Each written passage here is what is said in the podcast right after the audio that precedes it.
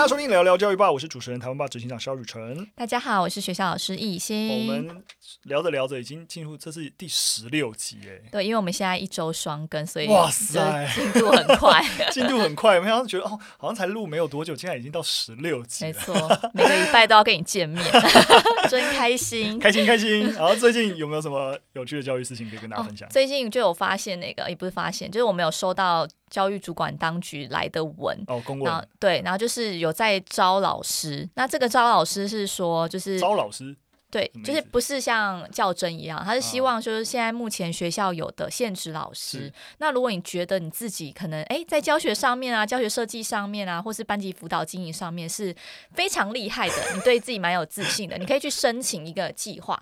但是计划比较像是说，呃。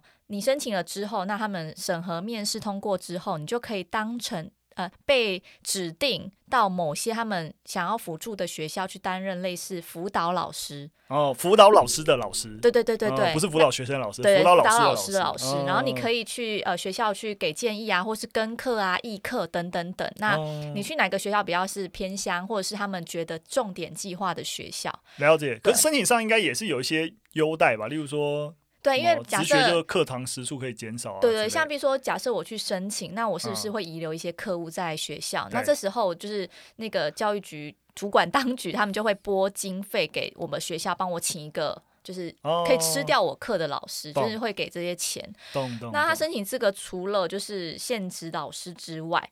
那当然还有退休老师，所以退休老师，如果你觉得哎、哦，你对教育还是有热忱，对退休没事想要做点事情，对对对，那你就也可以去申请。哦、其实其实当然了，这样听起来其实蛮好的，因为就我知道，其实包含其实之前各像像呃台北市教育局之前在推，或是教育应该在推一些推那个数位学习计划的时候，其实呃也有就是招募一些老师，就是如果你你来你主要去参与一些数位课程的录制啊、制作啊等等，你是可以减免。时数甚至是可以零时数，就是你的重心放在你可能有点像戒掉了。你这一两年是负责去处理一些数位学习的一些事物，大概就是这样的概念。嗯、对，然后就是去找到一个学校去真的改变当当当个学校的老师，嗯、然后去影响这个学校。老实说，我觉得这个制度整整体性的那个方向出发，我觉得是蛮好的，对吧、啊？就是让。因为我们都知道，其实老师离开师培，其实还是要持续持续的增能啦。可是其实也必须要说，其实我觉得老师跟医生其实有点像，就是当你已经是老师了，然后你其实。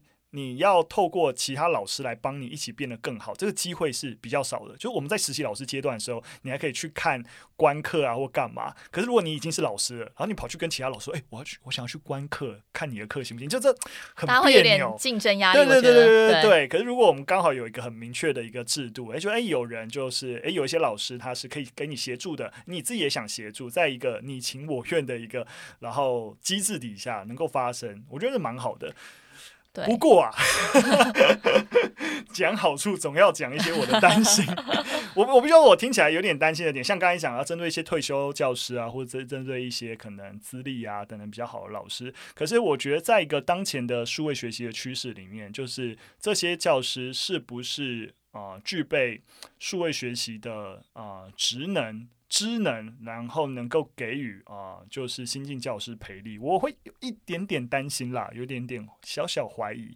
我我前阵子刚好去，也跟大家分享，我前阵子刚好啊、去啊一些学校。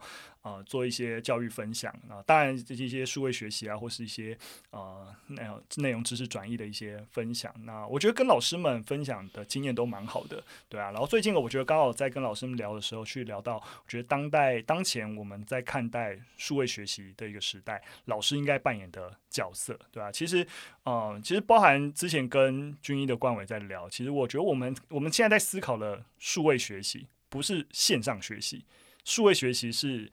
线上跟线下混合式的学习，对对对。那在这样一个学习趋势里面，老师应该扮演什么样的一个角色？我觉得我们经常在讲，其实就是一个教练型的老师啦。对，就是呃，什么什么是教练？我觉得你用运动型的的教练就很好想象。你会发现，例如说，你去，你有上健身房吗？有。你有你有上教练课吗？有私人教练。对对对对，对你你会发现那那个教练在干嘛？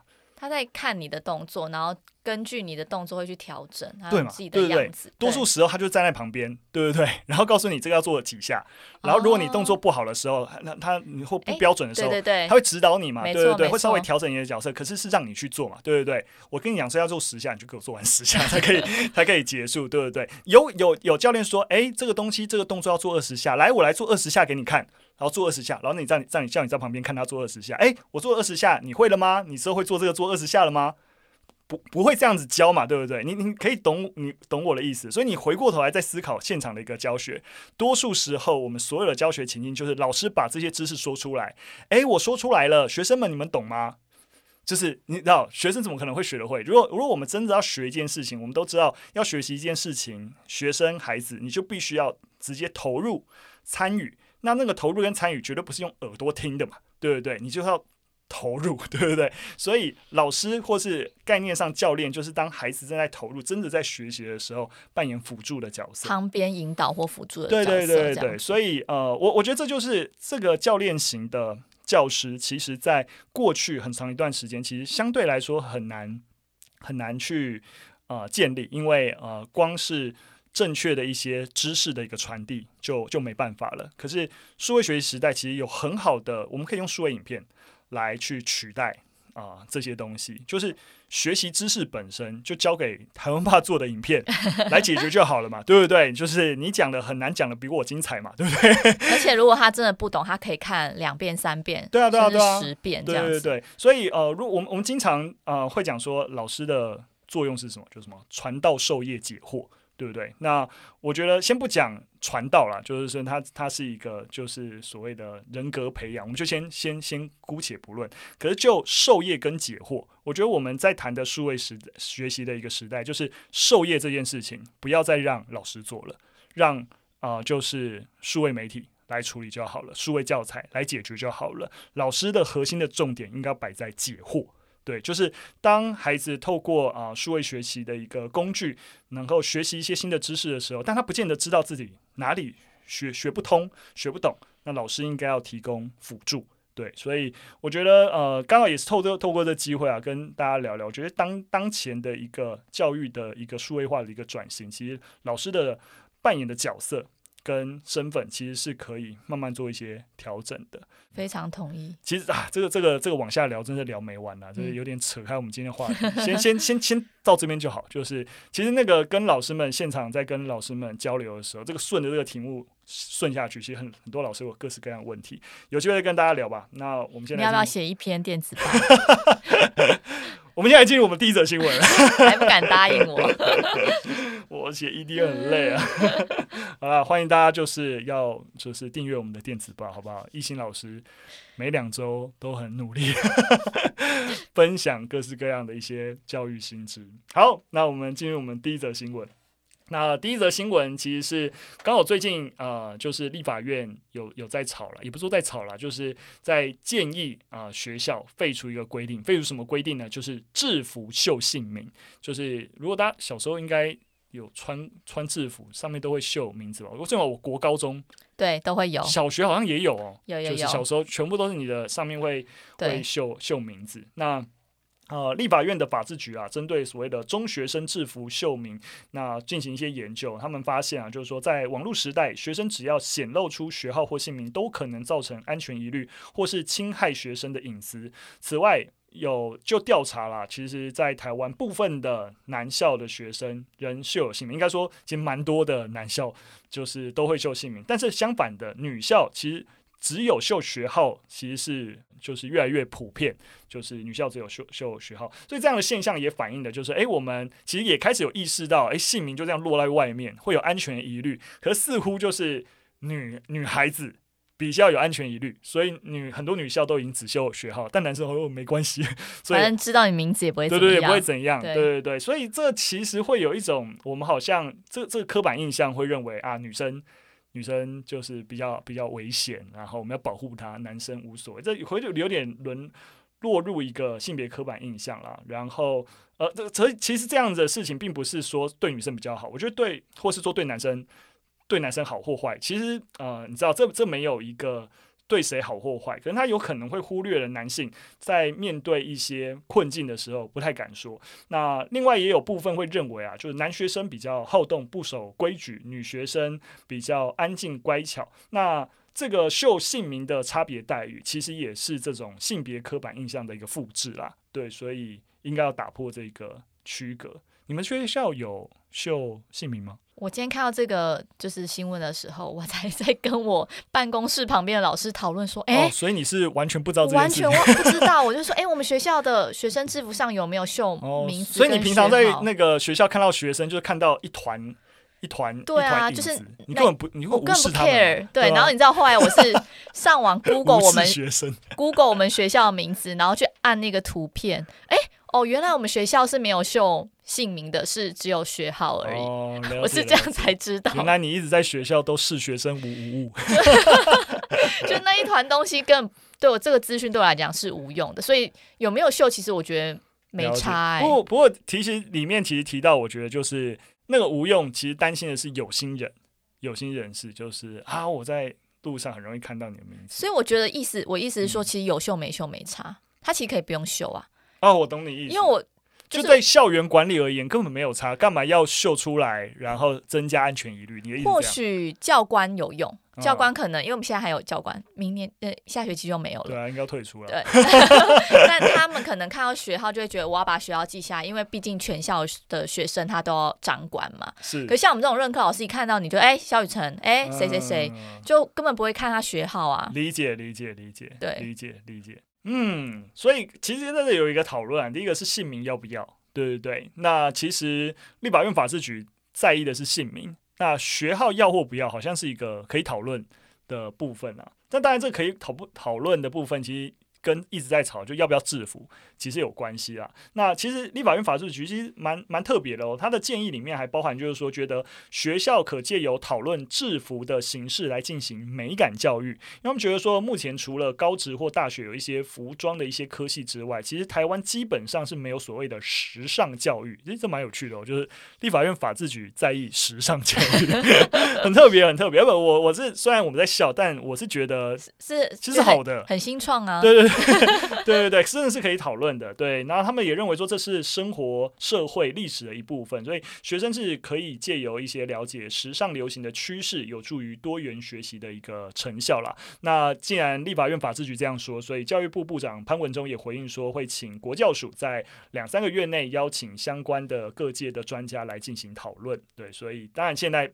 只是一个立法院建议啦，所以不过就是哎，刚好就等于是政府有在讨论这件事情，所以就带大家来呃聊一下。对，所以、嗯、我之前是有带学生在课堂上讨论过要不要穿制服，是，所以我们就会比较一下，比如说制服的样式啊，嗯、然后运动服的样式啊等等，然后以及就是大家觉得，如果你今天学校开放，让大家都可以穿呃你自己喜欢的服装来，那大家觉得怎么样？嗯，但其实目前国中生，我觉得。以我现在目前教教授的学生来看，他们其实是不喜欢穿便服的。哦、我我指的是他们上学时间是不喜欢穿便服的，嗯、因为他觉得会花很多时间去挑选。当然，他们会有自己的那个，每天出门都选择障碍，穿衣风格。对，然后，但是他觉得我今天来学校就是穿学校制服，因为我今天来学校就是要念书，或是我不想要花那么多时间在挑选衣服上面。嗯，我我觉得这也是包含我们那个上一集聊到那个 Instagram 的问题，就是那种。就是军备竞赛，就是没错没错没错，就是大家就会开始啊、呃、在意外表啊，比较你怎么打扮之类，那么都穿制服就没有这种军备竞赛的。但是其实小学生还是有小巧思的，对对对对，对但但就是鞋子啊，你知道发夹、对对对，可是就是在一些配件不会连那个基本的那个衣服啊或者之类。不过不过我这样讲倒不是说我肯定这件事情，因为我觉得如果说我我个人在这件事情上其实还没有一个觉得。啊，要制服或不要制服，或者怎样比较好一个定论？因为就以刚刚呃法制局其实提到所谓的美感教育，因为我我自己觉得从美感来切入这个讨论，觉得有点有趣，就是因为呃美感应该也是多元可以讨论的。可是其实一体化的制服，因为对我来说，它本质上其实消弭了就是多元美感融入讨论的可能性，因为你不会。每学期每年在换制服吧，没错，没错，对不对？你制服定下来之后，可能就是好，最起码好几年不会改变。那你要怎么让，例如说每一届新的学生都有机会讨论？哎，我们要有怎样的一个制服比较好？然后去建构一个对于美感的讨论跟想象。没办法嘛，对不对？只有那个要改变制服那个当届的学生，也许可以，那学校作为一个共同性的社群一起参与这个讨论。但那一旦定下来之后，那么后面几届还不就只能够？就是照着穿而已，那那个讨论就失去了。但我因为我老公之前有跟我讲过，就是建中好像有在炒制服的事情，我不知道你知不知道？我不知道哎、欸，我简简单来说就是建中。为什么我需要知道建中在干嘛？啊，不是啊，你不是也是建中的吗？我是 不是我虽然是这所学校毕业的，但我不代表我对这所学校认同有高到他后面发生什么事情我会这么高度关注。哦，也不是后面，就是他是说你就是建中有非常非常多的制服。有非常非常多制服，对，什么意思？就是好像就是有学生每年都会吵说建中的那个卡其的制服非常丑，哦，所以他们就一直想要改变。可是每当这个声音出来的时候呢，建中的校友都极力反对，因为这个是建中的传统，所以他们捍卫的是那个传统。所以后来学校就用了一个非常有趣的做法，那时候我听到我觉得很很。很新创，嗯，就是他就是让每一届的学生可以设计每一届的类似那种届服，或是各式，你们只要申请。欸、我我是建中毕业的吗？为什么我？对，然后他就说你只要你你只要想要什么，你们想要设计怎么样的衣服，我全部都会把它归类在制服里面。哦、你只要穿这一。你是说你老公在就学的时候的这个？的的的事情吗？对，你老公年纪应该比我大，对不对？对对对对。但但为什么我没有这个记忆？不是，但是你们是不是可以选很多不同的衣服穿？就是你们没有一定要穿哪一件？哦，我我我可能我我自己可能记不太得了。好，对对对对对。但但我同意，在建中，其实，在这件事情上，其实还算开放，因为你尤其你进去学校以后，其实你是可以穿制服下面的 T 恤，其实大家是不这么在意的。我印象，对，好像是，就是他，他是说很很自由，然后，但是就是最原先的那个卡其还是会保保留住，只是其他如果大家觉得有创意的，有想要呃变得比较漂亮或是什么样颜色的，也都会纳入学校的规定的衣服里面，嗯、你还是可以穿。了解，对，就等于是说，就解决刚刚雨辰说的问题啊。今天如果今天我呃学校制服。不可能每、oh, 每年都改变嘛？我懂你意思，那我就可以用第二制服跟第三制服的一些设计来去创造，例如这一届的学生，我们一起有一个属于我们这一届的制服。但但是就是你可以选，就是等于是大家对于这些制呃制服的想象就更多元。懂懂懂懂懂，哎、欸，这样这样讲还要这个解方，我觉得好新创哦，对对对，对，对，也不错也不错，就不会变得像我刚才说的，它就就是一个。固定的东西，就是固定的东西变多元了。对，你可以选择你要穿哪一个颜色，哪一种材质，或者是哪种设计的。嗯，也蛮好的，也蛮好的。你真的很不熟。好，那我们进入第二则新闻。那第二则跟大家分享，那近期 BBC Work Life 有一篇有一篇呃文章，它其实谈到一个现象，就是在谈呃美国的城市有一个调查去显示，那在有一些城市啊，年轻女性的平均薪资竟然比男性高。这种标题我一定会点进去。到底为什么？为什么呢？那当然了，这这个会会这个会变的新闻，就是因为呃，因为应该大家应该可以清楚吧？就多数时候。的平均薪资，男性都是高于女性的，对对对。可是他他竟然呃有一些反例，所以他就变成一个新闻。因为以全美的平均来看呐、啊，女性的薪资水准大约是男性的百分之八十二那左右。那所以，可是但近期的一份研究却发现，在他们研究范围内，呃，挑选了两百五十个都会区当中，竟然有二十二个都会，他们三十以三三十岁以下的年轻女性的平均薪资的水准等同或是高于同年龄的男性。对，所以让研究人员觉得蛮意外的，就是在有一些地方，那诶，女性好像待遇还不错。到底为什么呢？为什么呢？那当然，这个研究有提出三种可能的原因啊。第一个是教育水准，就是这呃二十二个都会区里面，因为很多其实是大学城，所以呃蛮多就是念完大学留下来工作的女性，她的教育水准就会至少有大学毕业以上，所以啊、就会发现，诶，如果你的文凭啊确实能够缩减甚至倒转男女之间的薪资差异。念书有帮助啦，大概是这个意思。那第二个其实呃，其实有看到是这二十二个都会区特别，其实是产业特性。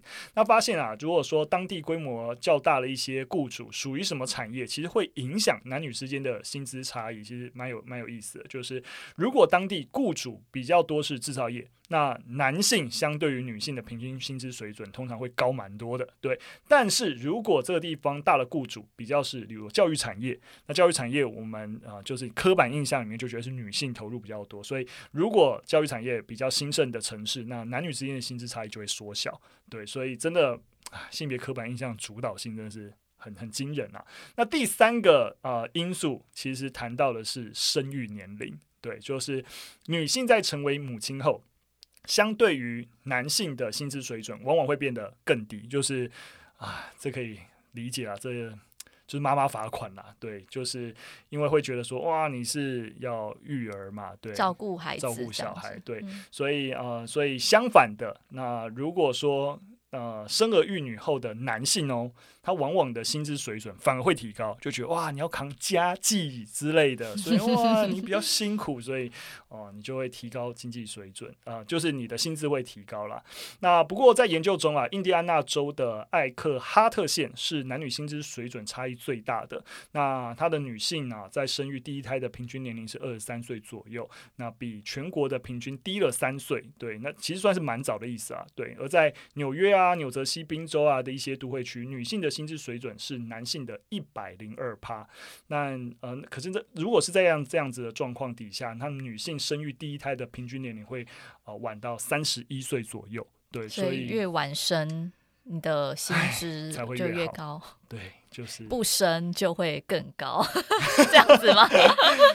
所以有点难过哎，就是这个、啊、这个这个这调查好像一开始我们听到这个这个标题，就哇，就是有一些呃性别反转，但其实所有的内容也不会就是在更强化。对性别刻板印象的问题，对，就是女性即使在特定的状况之下，薪资有机会优于男性，也是因为产业的问题，也是因为你你的你刚好的问题，对对对那这个男生只有高中学历，你是大学学历，所以你会比他高。可是而且年轻才是优势，一旦你太早进入婚姻，然后在家，家庭，对对对，有有小孩，那你的这个薪资的优势就会瞬间失去。是不是生了小孩，我的人生就没了？好了，不要生了。哎、欸，不是，我们在 节目当中不会鼓励这件事情。听完这个新闻，就会有这种反思。对，不过我我自己是觉得，呃，当然，因为自己现在是雇主身份嘛，对不对？作为台湾吧的老板，就是其实台湾吧现在也有将近五十个员工，所以，哦，我们其实，呃，你当然自己当。老公、员工，或是我自己以前是老师的时候，我们会站在一个就是老公的角度想这件事情。但是现在是雇主身份转换的时候，也在想，那我自己位于这个环境能够做到什么事情？所以，包括像现在疫情，我觉得疫情下的一个工作。包括环境方式，我觉得的确有蛮大的一个思考。那对于 One Bar 而言，我们也开始有一些伙伴是有生小孩的，例如说我 co-founder 佳佳，也是我跟一心的 大学同学啊。对对对对，对那他呃呃现在生第二胎了，对对对，那也是一个同时育婴跟工作、呃、工作啊、呃、兼顾的状况。然后其实是没事就不用进公司，就是你可以在。啊、呃，居家工作的时候在，在呃试图在照顾小孩的空档空余的时间去完成工作，让工作时间就比较弹性。对对对对对，这当然你就不会有所谓的，就是说一定是几点下班。对对对，因为在呃一个弹性上面，如果你觉得兼顾得来，对，然后你在家庭跟呃自己就是的呃另外一半啊、或是。有一些分工，或家里有其他人能够分工情底下，那跟公司做一些协商，然后在你能够完成工作的范畴里面去安排工作，然后我觉得都可以去创造大家更多的弹性，对对对，也不会让呃女性因为生小孩而去影响工作权益啊等等啊这件事情受到受到影响，对啊，所以我觉得我们自己是。就是作为，也不敢说自己是不是幸福企业，对对，绝对不可能这样说。但就是有没有办法，就是知道有这个，呃，在性别比、在薪资啊、工作上面困境的一个同时，那我们自己能够你知道能够有一些改善，有一些不一样的一些调整，然后让生小孩这件事情不会是最起码我们自己的员工遇到如果开始要生小孩的时候，变成是一个就是诶，公司会不会如何如何的一个压力。这样听起来，我觉得老师。欸、其实老师对啊，老师其实也是数一数二很，就是、就是在女生育婴跟就是对对对，不会歧视女性的一个职业。突然能够理解为什么很多人就是说，就是结婚要找女 女老师当老婆，只是因为有寒暑假可以照顾小孩，然后就是也不会因为生小孩之后你就。工作就没了，嗯，因为你还是可以回到学校。就是育婴假结束之后啊，嗯，然后你的薪资也不会因为你生了小孩啊，你的受到任何影响。没错，哎，突然觉得老师好幸福哦。对，不过不过，我觉得这这这个，我我们刚才讲这个现状，它跟我们期待就是女性不会因为生育受到影响，它是它两个层面啊。就是说，的确在现状，其实教师这个职业其实不会因为生育受到在职场。啊，太多的一些你知道压力，对不对？可是反过来来说，我觉得我们，我们，我觉得我们不应该鼓励，就是例如说啊，就是现在广大的男性，你尽量去找，就是没有啊，就是教室里，我我知道，我知道，就是说，就是我们应该反过头来，就是看那我们到底有没有办法，其他的工作环境能够像打造的像对对对对环境对对对对，我们。好啦，那这样讲，当然说实在，这是这这不是我们一触可及的事情。不过，我觉得大家的确是可以多往这个方向去思考那个可能性。嗯。好，那最后一则新闻跟大家聊聊，其实有点有点承袭呃，上上上一集跟大家聊那个就是一些数位平台啊、网络的一个影响啊，就是啊、就是 BBC News 有一篇报道，那中文其实天下杂志也有一些有相关的翻译报道啊，就是有研究啊调查显示，就是数位装置其实是不利儿童的大脑发育的。那讲的直接一点，就是他们调查发现，下一代的智商可能会比父母还要低。哇！吓死人呢、欸！这标题真的蛮令人害怕的。就是呃，这是一个就是法国的神经科学家德斯穆格他在《数位白痴工厂》这本书当中说到的啊状况啦。他说，数位原住民，也就是在啊目前在一个网络流行时代下出生的孩子，他们智商是比父母还要更低的。那当然了，智商和一个国家跟地区的包含什么卫生条件啊、教育系统啊，或是一些食物的营养啊是有关系的。但但是，如果我们拿一个社会经济因素都是相对稳定的一个地方，例如说像挪威啊、丹麦、芬兰、荷兰吧这些国家，我们就会发现，数位原住民是第一个，他的智商会比父母一代更低的世代。所以吓死我！原先的我们每一个世代，其实我们的智商会比上一代更高。对，因为我们的生活环境变得更好了，哦，比上一代更好。对对对，通常我们的智商就会一直。普遍性来说，会优于上一代。了解，对对对，那所以他现在的研究变成是更低了。对。就是数位原住民时代的这一代更低了。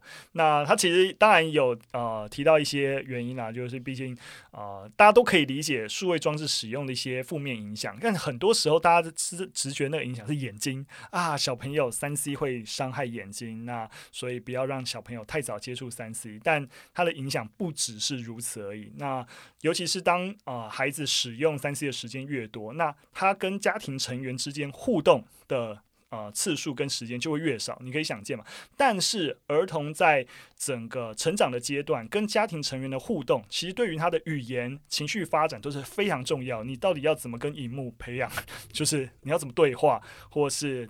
啊，透过这个过程来进行学习都没办法嘛，对不对？而且当你一直在看三 C 啊，就是那也让儿童或少年他们在从事其他的一些活动时间啊减少，例如说可能从事一些音乐啊、艺术啊，或是做其他功课，那甚至连睡眠都会受到影响，时间变得更短，或是睡眠品质变得更差。那而且使用荧幕荧幕也啊，使用荧幕过久也会导致注意力啊，就是因为被那些荧幕这些闪闪发亮的东西过度刺激。自己，所以导导致这些小朋友，其实，在其他的时候，其实注意力无法集中，也会影响他的学习能力。听完就好可怕哦！对，不不想要生小孩了，吓死我嘞！真的吓死我了。就是我完全不想要跟我的下一代吵这些手机使用的问题。对，我觉得人类要灭亡了。没有，我们这开玩笑了，不当然不是这么悲观啦。不过真的会真的有感受到哇，就是科技进步的那个反噬的一个力量，就是啊，就是我我们我们了解这个便利性，但是啊，对于下一代他。可能造成的一个伤害，必须要说，我真的身边的朋友，真的三 C 育儿真的是一个很频繁的事情。没错，真的你要他闭嘴，就是真的就是平板或手机拿出来。他的确那个声光刺激，就是真的可以吸引他。他真的是成为一个，我我觉得现在的家长也是，也真的很累啊，也真的是无所适从，真的已经很忙了。然后。当然，你说哇，你这些父母，你就是要想办法用其他方式，不能够轻易的使用三 C 啊。可是，当你又要工作，然后你有各式各样的生活压力，然后啊、你说父母要花很多的心力去啊、让孩子有其他那、你知道可以活动、参与、互动的一个时间，其实也很为难这些这些家长们。对，但雨辰你自己有算过你自己使用手机的时间吗？一天就是次数，或者是你？花在手机上面的时间，其实我我自己觉得我我是我觉得我是算是应该是相对还好的人，嗯哼哼，因为我我甚至在家里，我经常问说，哎、欸，我手机在哪里？找不到我手机。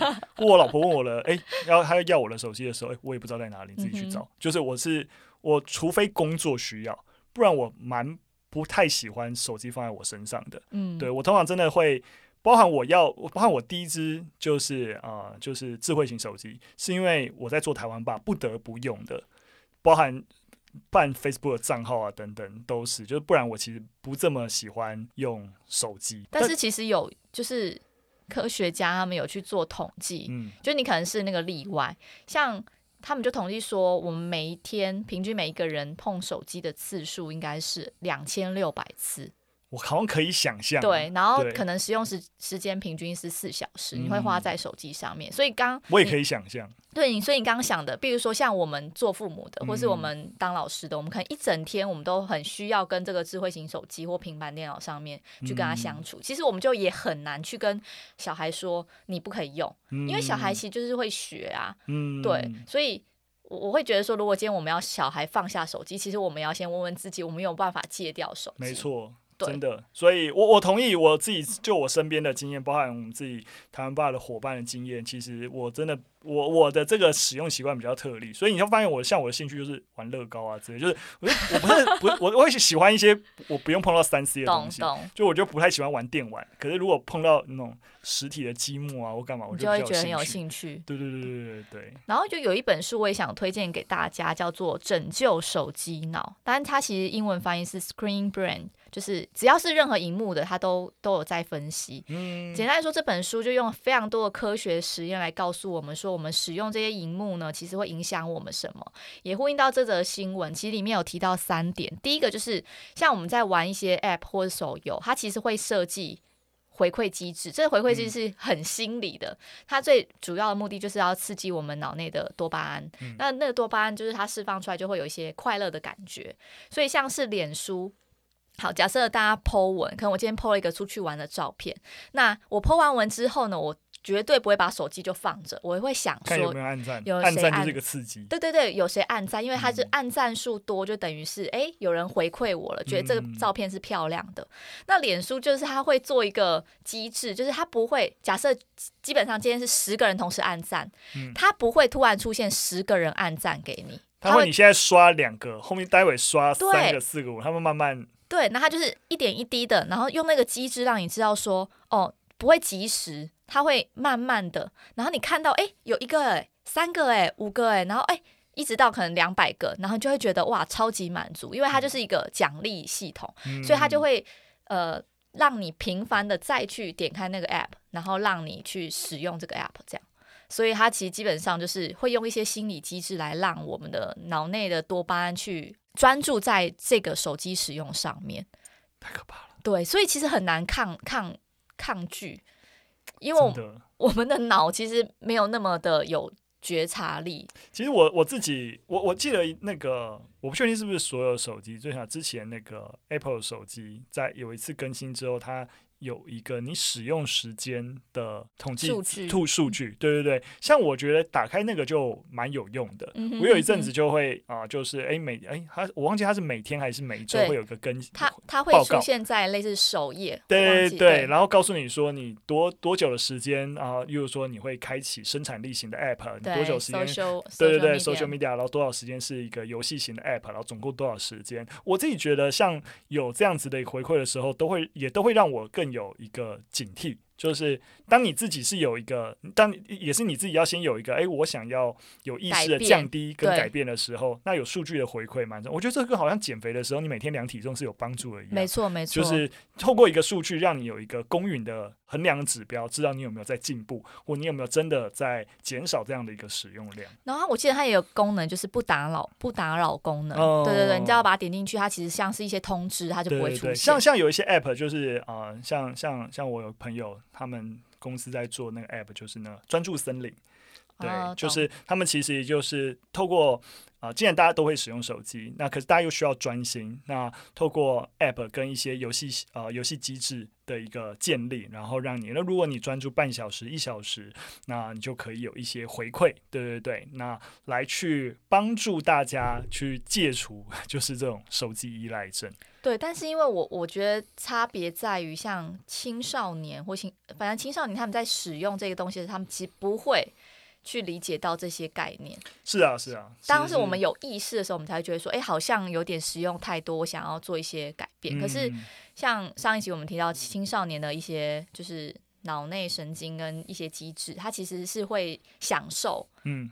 在使用这些 app，没错，对，然后再来第二个，我要介绍那个科学实验，就他有在讲是，其实手机会影响我们专注力。嗯，他有做一个实验，就是他把五百多名的学生分成两组，嗯、那一组就是他们的手机是放在教室外面的，一组的手机他们是放在身上，然后是切换成静音，嗯，然后他们去呃评估他们的学习成效。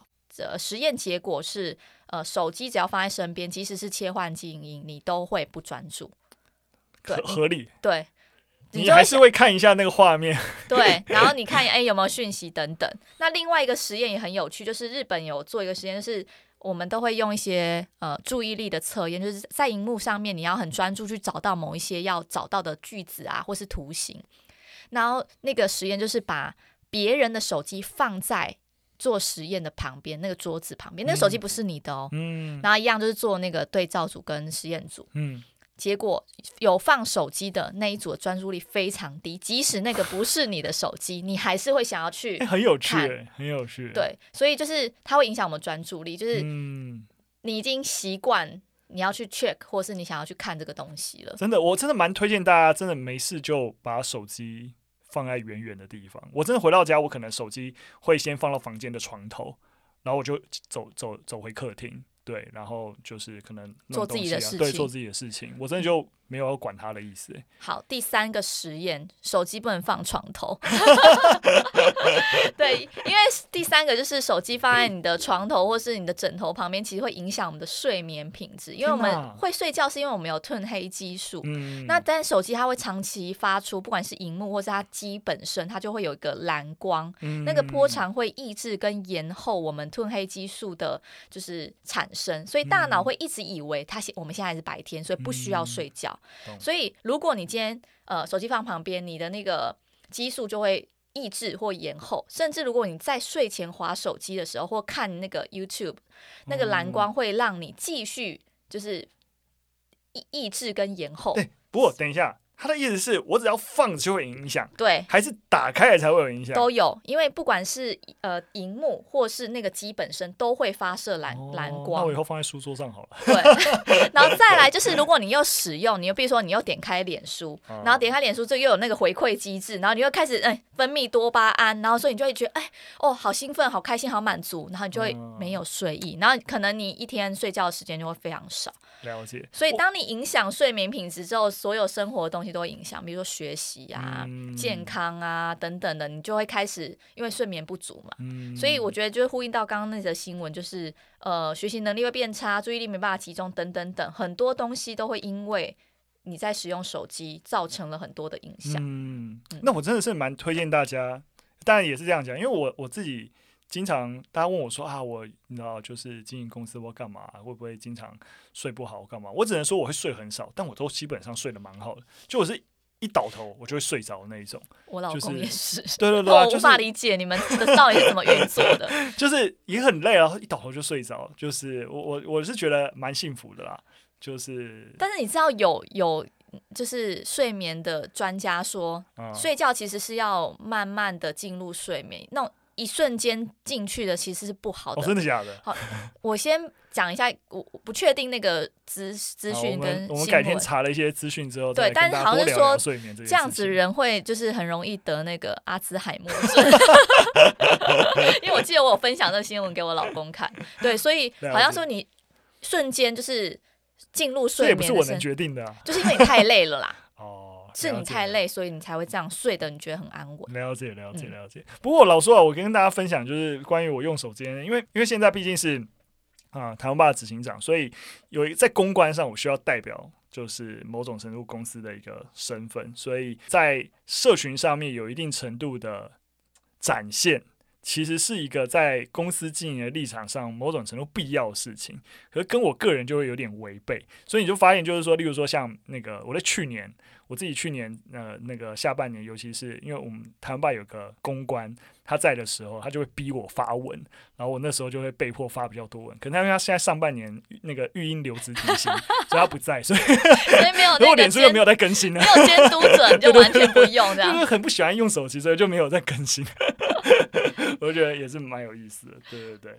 好了好了，那哎，这本书是好像也可以跟大家推荐一下，就是拯救手机脑，对，哦、瑞典的一个脑神经学家所写的，好像蛮不错。对对，推荐大家，受用很多。那最后也想跟大家讲，虽然我们就一直在讲说不想生小孩，但是如果你生了，你要怎么跟孩子讨论就是手机的问题？就是这边我也在推荐一本书，是陈世恒心理师，我也还蛮喜欢他的。如果有机会。邀他来聊聊啊！对，希望如果可以的话，他有一本书叫《脱颖而出不迷惘》，写给网络原生世代父母的教养书。那我觉得这本书其实也很呃受用于教育工作者。嗯、就是当我们今天要跟讨呃孩子讨论荧幕使用啊、手机使用这些问题的时候，其实我们应该要用不同的角度去跟他谈，而不是直接跟他讲说你就是不准用。